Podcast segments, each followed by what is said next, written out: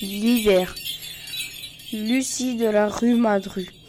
L'hiver, si tombe de la neige, le chien blanc a l'air beige. Les arbres seront bientôt touffus, comme dans l'été qui n'est plus. Les oiseaux marquent les allées avec leurs pattes étoilées.